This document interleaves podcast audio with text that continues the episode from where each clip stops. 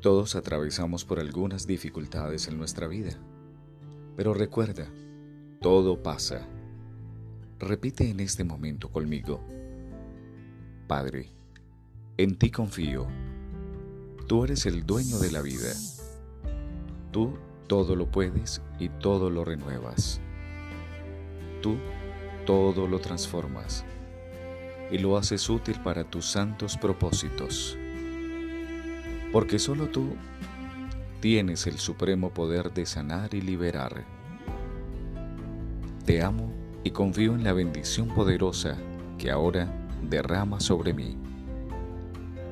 Adoremos el que es la palabra y se ha hecho carne por nosotros, Jesús, nuestro Salvador, así sea.